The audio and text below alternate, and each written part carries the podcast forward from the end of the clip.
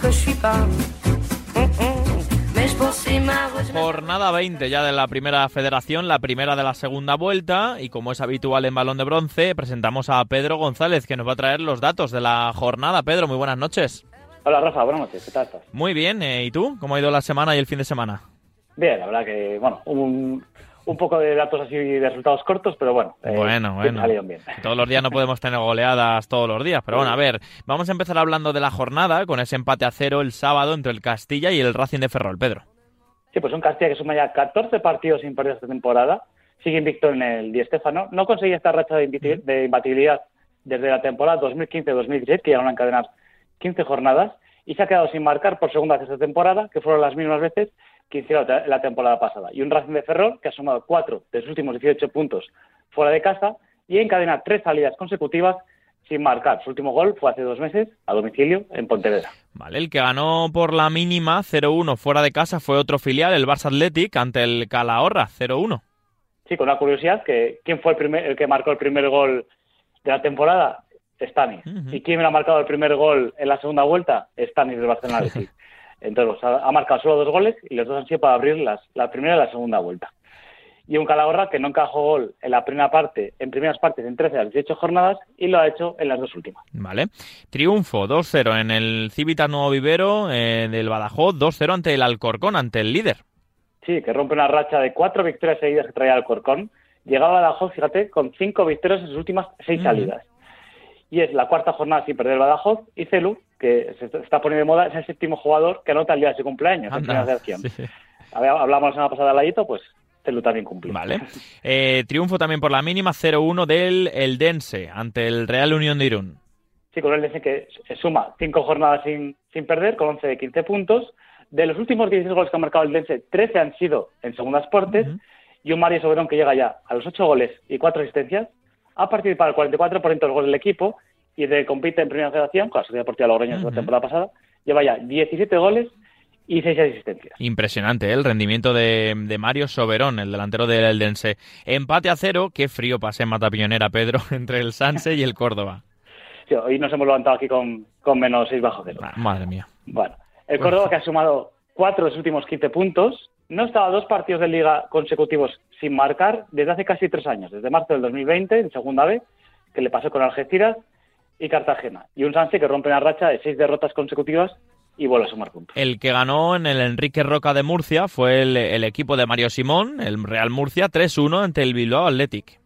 Sí, con un doblete de, de Pedro León, que es el undécimo jugador en la categoría que anota un doblete saliendo de suplente y además el segundo que lo hace esta, esta temporada, tras. Dani Vega. Curiosamente, los dos jugadores que han hecho doblete, que son Dani Vega y Pedro León, los dos desde el banquillo. Y es que los, los suplentes del Real Murcia han marcado 11 de los 26 goles del equipo, es decir, el 42%, y es el equipo que más goles marca a partir del minuto 85 con, con 9 goles, es decir, uno de cada tres. Y el Bilbao Athletic encadena 13 jornadas seguidas sin ganar, igualando su peor racha la temporada pasada y al mismo periodo de tiempo, de octubre a enero. Y ganó por la mínima el Depor en Riazor, eh, con más de 18.000 personas. Gol de Lucas Pérez, que ya lleva cuatro, si no me fallan los cálculos. 1-0 ganó el Depor al Rayo Majadahonda, Pedro. Sí, es el primer jugador en Primera Federación que anota en sus tres primeros partidos de manera consecutiva y además con una cantidad de cuatro goles. Había habido algún caso, pero siempre con menos de, de cuatro goles, es decir, con tres. Y desde que Percan eh, de la Cultu anotaron en Riazor hace dos meses, ningún otro jugador visitante ha conseguido marcar en Riazor. Ya son cuatro partidos locales sin encajar. Dato importante ¿eh? para, para el Depor de Oscar Cano, eh, no encajar en casa. El que perdió fue la Cultu, tu eh, querida, cult- querida cultural leonesa, Pedro, que perdió 2-1 en el Alfonso Murube de Ceuta. Sí, rompiendo una racha de tres victorias consecutivas que traía la Cultu. Y es que las últimas tres veces que la Cultu ha visitado un colista en la segunda vuelta, ha perdido. En 2019 con Rápido de Bouzas, en el 2021 con Covadonga y en el 2023 ahora con la agrupación deportiva Ceuta, que consigue su segunda victoria de local esta temporada. Ya ha sumado cuatro los últimos seis puntos al Castilla el fin de semana pasado y ha marcado nueve en nueve de los diez partidos que ha disputado en casa. Eso sí, ha recibido gol en todos los partidos que ha disputado de local. Y victoria 2-3, importante también victoria, sufriendo al final, eh, y eso que se puso 0-3 el Amore Vieta en los pajaritos ante el Numancia. Sí, que además la Sociedad Deportiva Moretas es el equipo del grupo 2 que más goles anota en los primeros 30 minutos, ya con 11 tantos. Y es que el Numancia no encajaba tres goles en los primeros 25 minutos en los pajaritos Ujú. desde septiembre del año 2010. Uf, en un Numancia 1, Celta, Celta 3 en segunda división. Y el temporadón de Neko Jauregui, ¿no? Con ya, bueno, uno de los pichichis, con 10 con 10 Sí, con- goles. Junto con Nacho, Nacho Sánchez. Vamos al Talavera, que ganó 1-0 a un recién descendido de segunda, como es el Fuenlabrada, 1-0 con tanto de Edu Gallardo. Sí, que es el, el Talavera el mejor equipo en las últimas siete jornadas de Primera Federación. Suma ya ocho partidos de liga sin perder, cosa que no ocurría desde la temporada 2016-2017 en tercera división. Ha encajado un gol en los últimos ocho partidos y no recibe un gol en el Prado desde que lo hiciera Chiqui con Alcorcón el 6 de noviembre, hace ya cinco partidos de local. Vale, vámonos a la goleada de la Balona, 3-0 en casa en la línea ante el Pontevedra. Sí, primera vez esta temporada que la Balona ha ganado por más de dos goles de diferencia. Un Tony García que sigue en racha, lleva cuatro goles y tres asistencias, pero es que la mayoría de sus participaciones han sido desde el banquillo. Lleva tres goles y dos asistencias. Segundo jugador con mayor participación de la categoría saliendo del banquillo, tras Dalmau del Alcorcón, que lleva tres y tres. Tres goles y tres asistencias.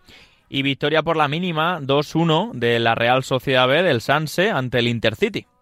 Sí, con, eh, con Javi Marston, que llega a las 12 participaciones de gol, con ocho goles y cuatro asistencias. Ujú. ha participado en el 40% de los goles y el Intercity, que lleva se- seis derrotas en las últimas seis salidas y no ha marcado un gol fuera de casa desde el 22 de octubre contra el Sabadell. Vale, y dos equipos que no les va del todo bien, la Unión Deportiva Logroñés y el Atlético Baleares, que empataron a cero. Sí, son 11 partidos sin ganar de la Unión Deportiva Logroñés, con seis empates consecutivos en las gaunas. Consecutivos, supera- ¿eh? Consecutivos, sí. Y es el peor arranque, además, en su historia desde el año 2009 en, en casa. Y Atlético Baleares, que ha sumado 8 de los, de los últimos 10, 10 partidos, pero 5 con empate. Ujú. O sea que igual- Cuéntame un par de datos de la Nucía, que empató uno ante el Cornellá. Sí, que sigue invicta el local eh, como local, con dos victorias y ocho empates, y es el rey de empate de la categoría con 10. Vale, vamos a la goleada del Celta B, 4-2 ante el Linares. Sí, con un Iker Losada que suma siete goles y cuatro asistencias en primera federación, siendo cinco de ellos el, para romper el 0-0 inicial. Esto implica que es uno de los abrelatas junto con Quiles y Maguna Celaya de la primera federación esta temporada. Vale. Y sobre todo Javi Rodríguez, el juvenil, Sí. que participó entre los cuatro goles con dos goles y una asistencia. Increíble el rendimiento y el debut en nuestro MVP de la jornada en el grupo primero. Venga, a ver, empates a ceros que hemos tenido, uno en el grupo, bueno, otro más en el grupo segundo y otro en el grupo primero. Vamos a empezar por ese Sabadell 0, Alcoyano 0. Sí, o sea, que lleva siete de nueve puntos y tres jornadas sin encajar gol. Y una victoria de Alcoyano en las últimas 14 jornadas. Y el otro ese Unionistas, que empató a cero en el Reina Sofía ante el Algeciras. Sí, Unionistas que acabó la semana muy buena, con Mm. 7 de 9 puntos y con 3 porterías a cero. Y Algeciras que ha sumado 10 de los últimos 33 puntos. ¿Vale? Victoria visitante del Castellón en el grupo 2, 1-3 ante Osasuna Promesas. Sí, se enfrentaban el equipo con más goles de estrategia, que es el Castellón con 10, siendo 8 de córner, y el que más goles encaja de estrategia en Primera Federación, que es una promesas. Pues los dos primeros goles Sí, fueron sí. de córner para el Castellón.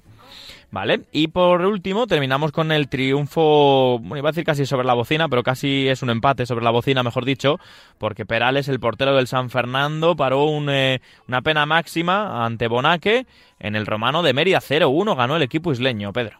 Sí, además era el primer penalti que le pitaban en contra al, al San Fernando, que ha marcado 8 de sus, de sus 17 goles en jugadas a balón parado, lo que es incluido los penaltis, y solo el Celta B se ha adelantado más veces que el San Fernando esta temporada en Primera Federación. Ellos lo han hecho 12 veces. Bueno, pues hasta aquí el repaso de la jornada en cuanto a los datos, más de 100 datos, 113 para ser exactos, así que bueno, lo veremos también por redes sociales, que sabemos que lo compartes, Pedro. Eh, un placer como siempre y hasta el lunes que viene. Pues nada, muchas gracias y el lunes que viene más. Un abrazo, Pedro. Seguimos en Balón de Bronce, en la radio del deporte.